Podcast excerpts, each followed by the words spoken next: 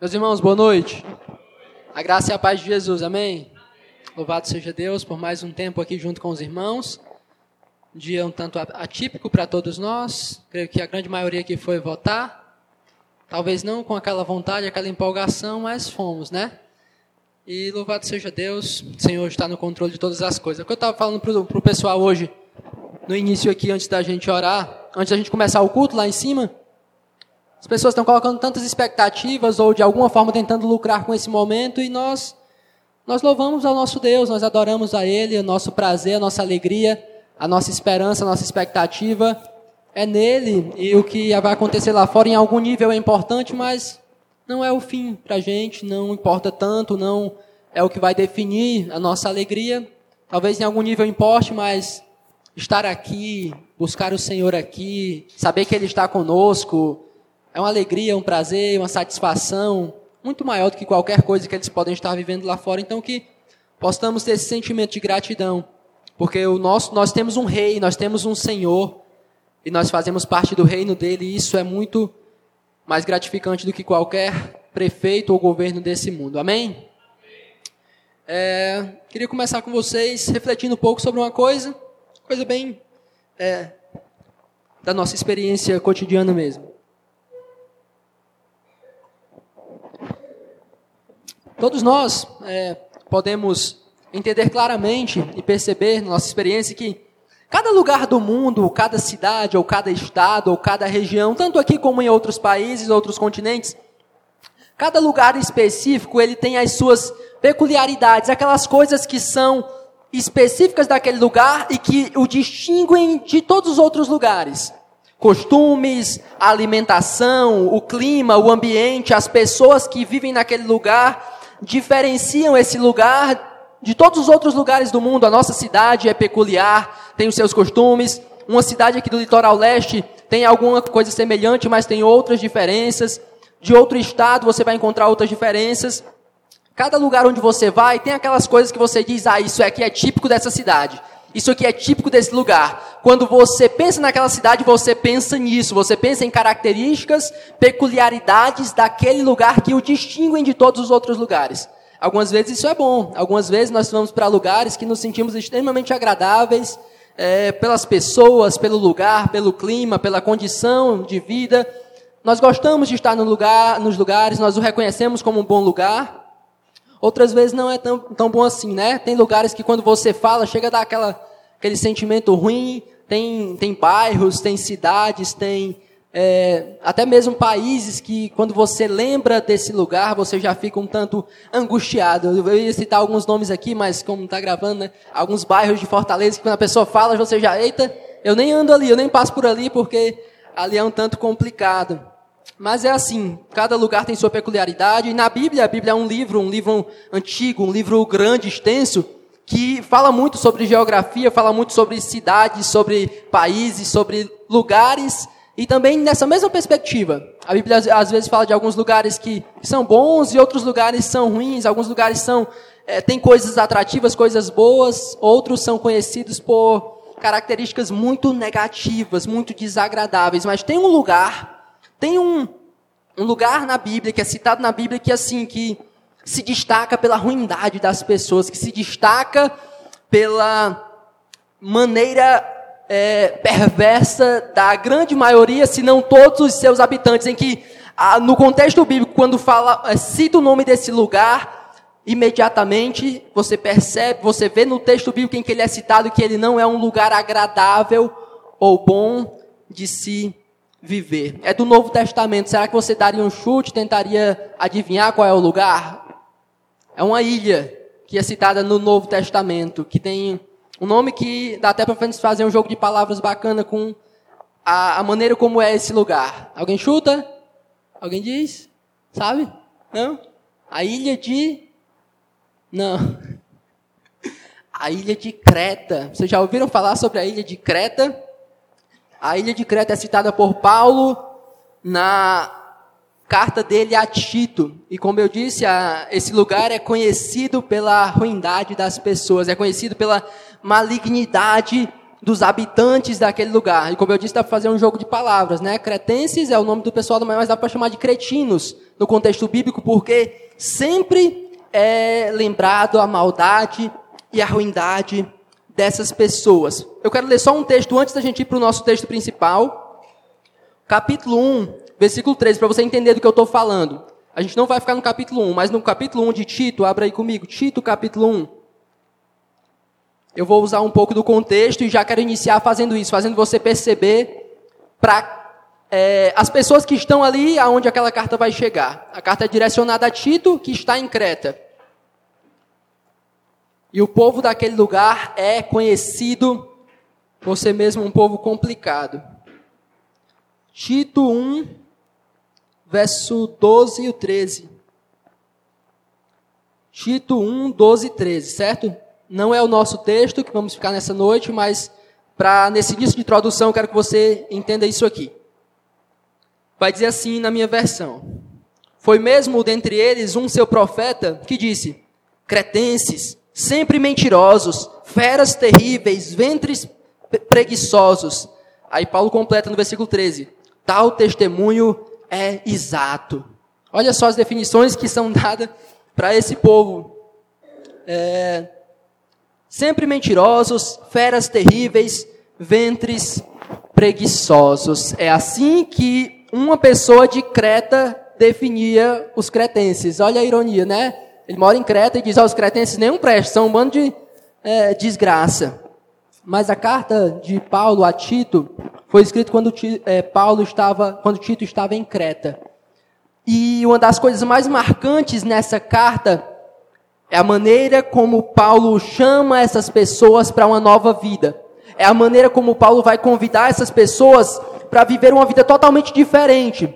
Pessoas que eram feras terríveis, preguiçosos, pessoas que eles gostavam muito de confusão, era aquele povo conhecido por fazer confusão, por causar contenda, não gostava de trabalhar, aquele povo mesmo assim miserável, que se destacava pela sua ruindade, era o povo de Creta. A grande maioria do povo era assim. Era assim. E Paulo vai escrever para eles, para o pessoal, para Tito, e ele, como pastor das igrejas em Creta, é, exortar o povo a viver uma vida totalmente diferente dessa que eles têm vivido. Mas a pergunta é o que é capaz, o que tem condições de fazer pessoas fera, que são feras terríveis, que são preguiçosas, que são animais, pessoas perversas, o que tem poder para transformar a vida de pessoas assim? O que é possível fazer para que corações perversos, maldosos, desgraçados e rebeldes contra Deus, o que é possível? O, que mensagem, que dispositivo, o que é que se pode fazer para chegar num lugar como Creta e, a, e mudar a vida das pessoas? O que é possível fazer para mudar a vida de pessoas como essa? O que é que Paulo vai dizer para Tito, o que é que Paulo vai é, instruir Tito a fazer para que ocorra uma mudança real na vida de pessoas que são tão ruins, tão terríveis, tão miseráveis. A gente vai ver, ah, buscando essa resposta, a gente também vai encontrar a resposta para a mudança nos nossos próprios corações.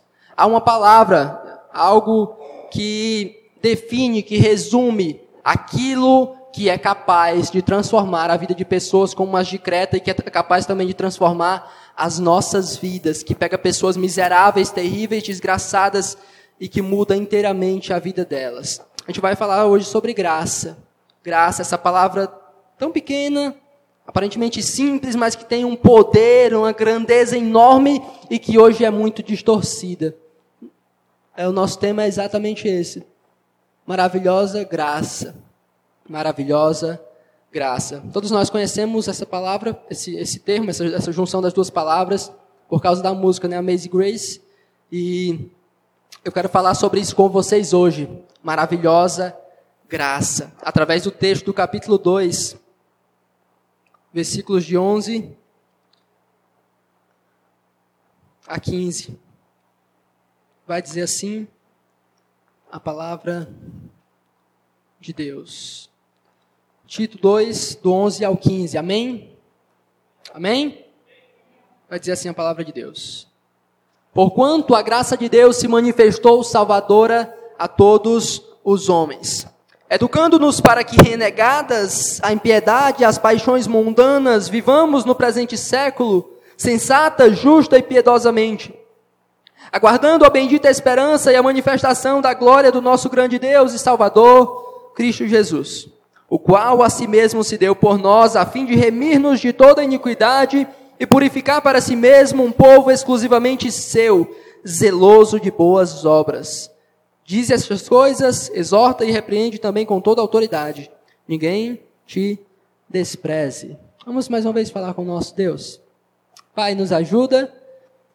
A tua palavra hoje venha poderosa aos corações do teu povo. Que o Senhor alimente, exorte, confronte também, de acordo com a tua vontade soberana, o Senhor conhece os corações. Que o Senhor possa me dar graça na direção, na ministração da tua palavra. Nos ajude, Deus, em nome de Jesus. Amém maravilhosa graça. Esse texto fala sobre uma maravilhosa graça. Na minha perícope, ele fala sobre os gloriosos benefícios da graça salvadora de Cristo. Eu quero falar hoje sobre quatro ações da graça nas nossas vidas.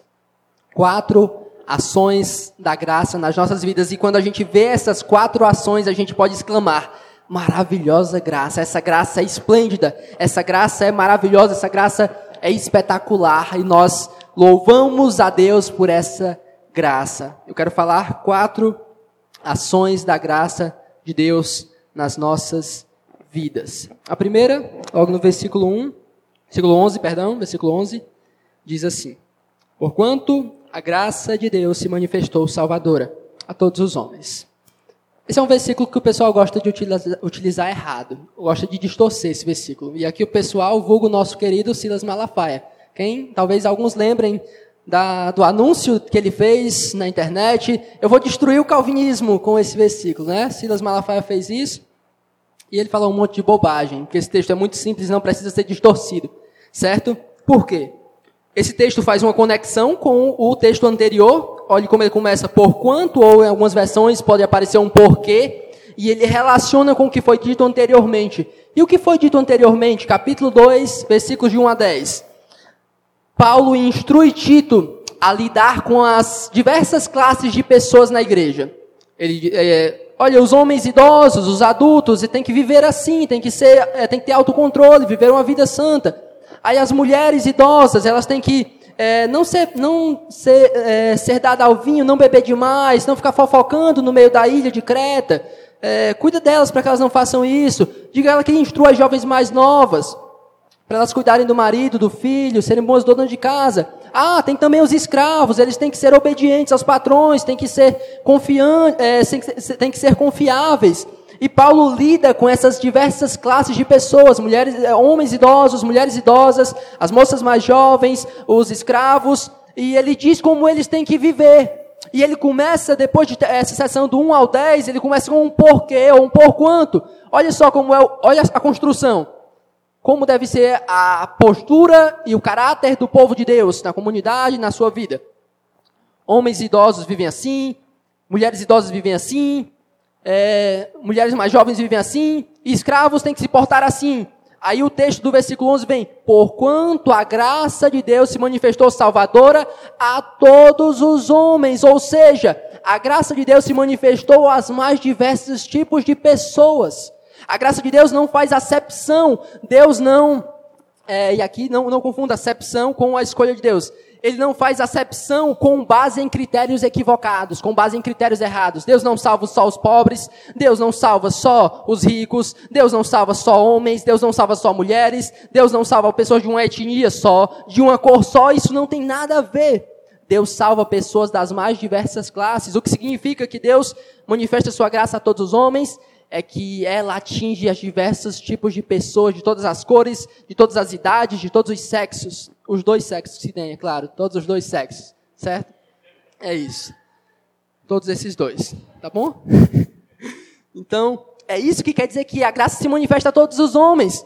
Ele, Deus não faz acepção com base em critérios errados. Ele salva pessoas de, de todas as cores, idades, todas as etnias. Não é que ele salva todas as pessoas do mundo, que a graça é estendida a todas as pessoas e todos vão ser salvos, não.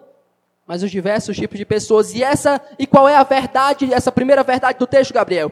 É simples. O que é que está dizendo que aconteceu com a graça?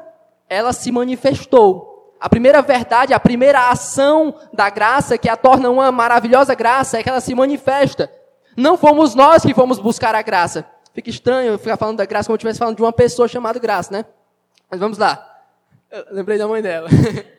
então, a graça de Deus se manifesta. A graça de Deus, por livre e espontânea vontade, vontade do soberano Deus, vem até a humanidade perdida. Nós não fizemos nada para alcançar a graça de Deus. Nós não fizemos nada para tentar encontrar essa maravilhosa graça. Nós não, não foi pelo nosso esforço, por decisão soberana de Deus, ele manifesta a sua graça à humanidade e salva os mais diversos tipos de pessoas. A graça de Deus se manifesta a todos, de todas as formas, sem acepção de pessoas. É a primeira verdade que Paulo nos ensina sobre a sua maravilhosa, sobre a, maravilhosa graça de Deus. Essa graça se manifesta. Essa graça aparece na história através de Jesus Cristo. Certo? Esse é o primeiro ponto. A graça é uma graça que se manifesta. Aí, versículo 12. Ela se manifesta a todos os homens, versículo 11. Educando-nos para que, renegadas a impiedade e as paixões mundanas, vivamos no presente século sensata, justa e piedosamente. O primeiro ponto, a graça se manifesta. E aqui o texto é uma sequência só, frase só no grego, tudo uma coisa só. Ela se manifesta, educando-nos para que, renegados à impiedade e às paixões mundanas, vivamos no presente século sensata, justa e piedosamente. Se no início, versículo 11, a graça se manifesta, no versículo 12, a graça nos santifica. Nós poderíamos colocar que ela nos educa, é claro que é o que ela está fazendo, mas a ideia do texto é que é de santificação do, do, processo pelo qual nós deixamos de ser mais parecidos com Adão, pecador, e nos tornamos mais parecidos com Jesus, o nosso Salvador. Nós nos tornamos mais semelhantes a Ele. Então, a graça que se manifesta no versículo 11 é a graça que santifica no versículo 12. Isso, aparentemente, eu não sei se para você, espero que não, mas parece ser um pouco de contrassenso. Por quê? Porque nós estamos acostumados a ligar a ideia de graça com a ideia errada de libertinagem. Pessoas é, se apoiam na graça para viver vidas imorais. Pessoas é, cometem atos de é, imoralidade rebeldia contra Deus e se apoiam na graça. Eu fui alvo da graça, eu recebi a graça, eu fui alcançado pela graça, então eu posso viver do jeito que foi. Eu pequei, eu cometi imoralidade, caiu. Não, eu vou, eu vou de novo, eu vou de novo, e várias e várias vezes, e sempre o argumento dele é a graça. Mas essa graça no texto, ela faz uma coisa. Ela nos educa para duas coisas. Ela nos ensina, é como se a graça aqui fosse a nossa professora, ela nos educa ela caminha conosco nos, nos ensinando duas coisas. Primeiro, ela nos ensina a renegar a impiedade e as paixões mundanas. Ou seja, ao sermos alvos dessa graça de Deus, nós passamos a odiar a vida que antes nós levávamos. Nós passamos a rejeitar e a desprezar essa vida. Vida marcada por, segundo o texto, é, impiedade e paixões mundanas. Uma vida de rebeldia contra o Senhor. Uma vida de negligenciar a Deus. A ideia justamente de impiedade é não ter qualquer temor a Deus, não ter qualquer é, sentimento de amor por Deus, não ter qualquer disposição para obedecer a Deus, é justamente uma ideia mesmo de desprezo por Deus. A impiedade era essa vida distante de Deus.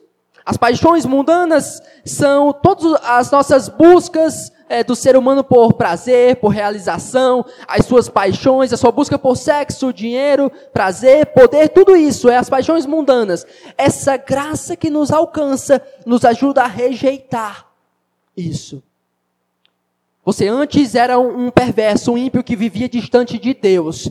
Agora essa vida ficou para trás. Você rejeita esse estilo de vida. Você antes vivia para os seus prazeres, você antes vivia para a sua carne, você antes vivia para o que você achava melhor, para as suas buscas humanas. Agora você rejeita isso. É isso que a graça faz. Ela nos educa para nós abandonarmos nosso estilo, nosso antigo estilo de vida, mas ela faz outra coisa. Ela não simplesmente nos faz abandonar uma coisa e deixar vazio o nosso coração. Mas ele diz no versículo 12 ainda: Educando-nos para que, renegadas a impiedade e as paixões mundanas, vivamos no presente século sensata, justa e piedosamente. Ou seja, essa graça se manifestou e ela te ensina, ela te educa a abandonar aquela vida antiga que tu levava de distância de Deus. Mas ela agora te ensina a viver de maneira sensata, justa e piedosa, sensata, uma vida sóbria, uma vida de sabedoria, porque antes a sua vida era totalmente de tolice, você não tinha nenhuma noção de temor a Deus, mas agora você tem. Agora você tem que andar em sabedoria. Sensatez, sensata, justa, agora você leva uma vida justa, antes você não tinha padrão de justiça. Antes o seu padrão era você mesmo, mas agora o seu padrão é Deus. O que é desagradável a Deus é desagradável a você. O que desonra a Deus desonra você. O que você tinha como normal, mas Deus tem como é, algo é, pecaminoso, agora é pecaminoso para você. E piedosamente, é uma ideia mesmo de consagração, de devoção, de entrega e adoração a Deus. Perceba o giro de 180 graus, não é isso? 180 graus. A sua vida era uma vida de total desprezo por Deus, total rejeição a Deus, total entrega às suas paixões, mas agora você abandona isso, porque a graça está te educando, a graça está caminhando contigo, a graça está te ensinando como você deve viver, e agora ela diz: olha, vive a sabedoria de Deus, vive como Deus te chamou para viver. Vive uma vida justa, abandona a injustiça, e vive em consagração, uma vida piedosa diante de Deus. A graça se manifesta na história, ela se manifesta nos salvando, sem fazer acepção de pessoas, e essa graça santifica. E essa graça santifica de duas maneiras: nos ensinando a abandonar a nossa antiga vida e nos ensinando a viver dignamente, como Deus nos chama para viver, certo? Se manifesta, nos santifica. Terceira verdade sobre a graça. Eu queria fazer só uma, uma citação que eu gosto muito sobre essa ideia de graça, só para a gente ficar, fixar um pouco essa ideia do contraste do que como as pessoas têm vi, visto hoje. Como eu disse agora há pouco, as pessoas têm distorcido a, a, ideia de graça. As pessoas têm pegado a graça e feito com elas o que acham melhor, é, usam a ideia de graça num contexto totalmente inapropriado e acabam tornando a graça de Deus em libertinagem. Tem uma citação que marca muito a minha vida, de uma pregação também muito importante para mim. pastor chamado Tiago Albuquerque, ele tem uma pregação no YouTube, está no canal da Igreja Bíblica Batista do Planalto. pastor Tiago Albuquerque. E ele prega em Hebreus, no capítulo, capítulo 5, sobre a perseverança dos santos. Eu encorajo você a assistir esse sermão. A perseverança dos santos, pastor Tiago Albuquerque. Uma, tem um momento que ele está falando sobre, muitas vezes, a nossa insistência no pecado. Muitas vezes a gente, mesmo dizendo que conhece a Deus, a gente quer continuar pecando e a gente bate o pé e diz que eu vou continuar pecando, eu não quero saber de nada. E ele diz assim: Nós sempre achamos que haverá mais graça. E na verdade há mas para aqueles que compreendem a graça. São os filhos do maligno e não os filhos de Deus, que transformam a graça de Deus em libertinagem. Sempre haverá mais graça para nós. Mas a partir do momento em que você passa a abusar da graça e dizer, vai ter mais graça para mim, então vou pecar sempre. Você está fazendo a graça de Deus libertinagem. E quem faz isso são os filhos do maligno e não os filhos de Deus. Reflita sobre a sua vida se você tem sempre pecado deliberadamente e tentado se apoiar na graça de Deus. Porque a graça santifica. Ela se manifesta e nos santifica. Terceira verdade sobre a graça nesse texto, terceira ação da graça em nossas vidas. Continuando, no versículo 13, ele diz: Aguardando a bendita esperança e a manifestação da glória do nosso grande Deus e Salvador, Cristo Jesus. Como eu disse, você não vê muitas pausas aí, né? Você está vendo só uma sequência, ele não está parando, ele está numa junção só. A graça se manifesta a nós, nos educa para dizer como vamos viver, e agora ela traz, faz algo maravilhoso em nossas vidas. Ela nos traz esperança. Porque nós seres humanos somos, em nosso, nossa pecaminosidade, somos pessoas sem esperança. Nós somos pessoas vazias, nós somos pessoas sem sentido na vida. Nós não temos pelo que esperar. Pessoas que não têm a Deus não têm pelo que esperar. Ela, o amanhã dela, para ela não tem sentido, não tem valor algum. Não, não há nenhuma expectativa, não há nenhum anseio, não há nenhum desejo, não há nada. E a nossa vida era assim. Sem Jesus nós não tínhamos o que esperar. Nós não tínhamos pelo que ansiar, nós não tínhamos nada que enchesse o nosso coração de esperança. Mas a graça se manifestou. A graça tem nos educado a viver como Deus nos chamou para viver, e agora ela também nos ensina a aguardar a bendita esperança e a manifestação da glória do nosso grande Deus e Salvador, Cristo Jesus. A graça traz esperança a nós que antes não tínhamos esperança. Ela nos resgatou dessa vida, no versículo 12, através do que aconteceu na história e no passado, e agora ela nos faz olhar para o futuro. Maravilhosa graça que nos tirou dessa condição de pecado e agora nos dá esperança. Não é qualquer esperança. Não esperamos por qualquer besteira. Olha o que nós esperamos. Aguardando a bendita esperança e a manifestação da glória do nosso grande Deus e Salvador Cristo Jesus. A nossa esperança é por ver, por contemplar a glória do nosso Salvador. Nós aguardamos por Ele e nós aguardamos ansiosamente por ver e desfrutar da Sua glória e poder. É só por causa da graça que nós esperamos por isso. Se a graça de Deus não tivesse se manifestado a nós, por escolha dele, nós não teríamos essa esperança, mas hoje nós temos. Nós esperamos, ele vem para nos buscar, ele vem para nos alcançar, ele vem até nós, está prometido, nós temos que aguardar por isso porque é algo glorioso. E a maneira como Paulo quis escrever nesse texto é fantástica. Ele chama Jesus de nosso grande Deus e Salvador. Quem vem nos buscar, por quem você espera? Eu espero pelo meu grande Deus e Salvador, Cristo Jesus. Que esperança pode ser melhor, maior ou mais deleitosa do que essa? Nenhuma. E isso é graça. Esperar pela manifestação da glória do nosso Salvador. A graça se manifesta, nos santifica, nos dá esperança, porque nós fomos alcançados por essa graça. Um dia ele vem para nos buscar, um dia ele vem até nós, e hoje nós podemos esperar e ficar aguardando, ansiosos por esse dia, porque nós fomos alvos da graça. Essa graça traz esperança, é a terceira ação da maravilhosa graça de Deus. Versículo 14 vai dizer assim, é o nosso quarto ponto sobre a graça. O qual a si mesmo se deu por nós, a fim de remir-nos de toda iniquidade e purificar para si mesmo um povo exclusivamente seu, zeloso de boas obras. Essa graça se manifestou quando nós não poderíamos fazer nada. Ela não se manifestou por, porque alguém fez algo, ela se manifestou porque Deus quis manifestar a sua graça. Essa graça nos chama a uma nova vida, ela nos santifica, ela nos dá esperança que antes não tínhamos. Mas ela não, não faz somente isso. Essa graça nos dá uma nova identidade. Ela muda quem nós somos. Porque antes nós não éramos povo. Antes nós não tínhamos valor, sentido na vida, como eu já disse.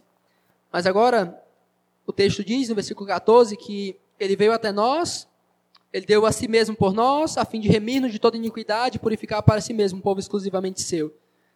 Zeloso de boas obras. A graça te dá uma nova identidade. A graça te faz ser povo exclusivo de Deus.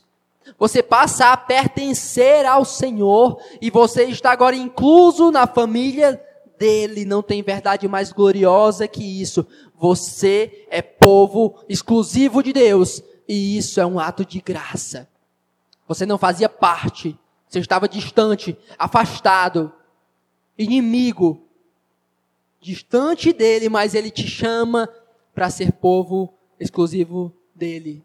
A graça te dá uma nova identidade. A graça de Deus faz você ser quem antes você não era. Porque essa maravilhosa graça se manifestou em nossas vidas. Não somente assim, ela não somente nos torna povo, ela nos dá uma identidade como povo de Deus, mas ela também nos habilita a fazer algo. No final do versículo 14 diz: O povo exclusivamente seu zeloso de boas obras. Nós não praticamos mais as nossas próprias obras, nós praticamos as obras de Deus. A maravilhosa graça dele nos dá uma identidade, mas a, não é simplesmente uma identidade que não tem influência em quem nós somos, é pelo contrário. A graça que muda quem nós somos, muda o que fazemos. E se nós somos agora povo exclusivo dele, realizamos as obras dele. Isso é ter uma nova identidade. Não apenas mudar quem você é, quem você é, mas mudar o que você faz. Se a graça de Deus, se você diz ser povo de Deus, mas essa graça nunca causou impacto no, na maneira como você vive, tem algo de errado com essa graça. Devemos repensar se temos mesmo, se encontramos mesmo a graça. Muitas pessoas nem querem também saber do conceito de graça.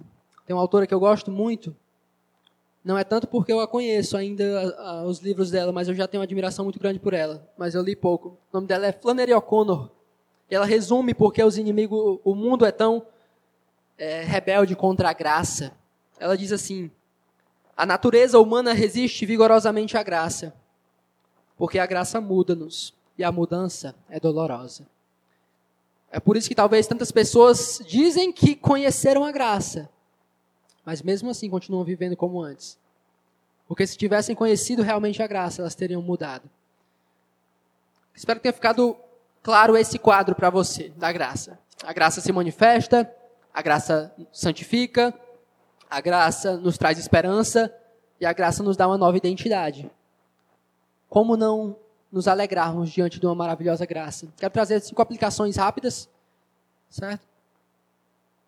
Para a gente terminar. Não vou expô-las com profundidade, mas são aplicações claras para você guardar aí na sua mente, no seu coração, se você quiser anotar.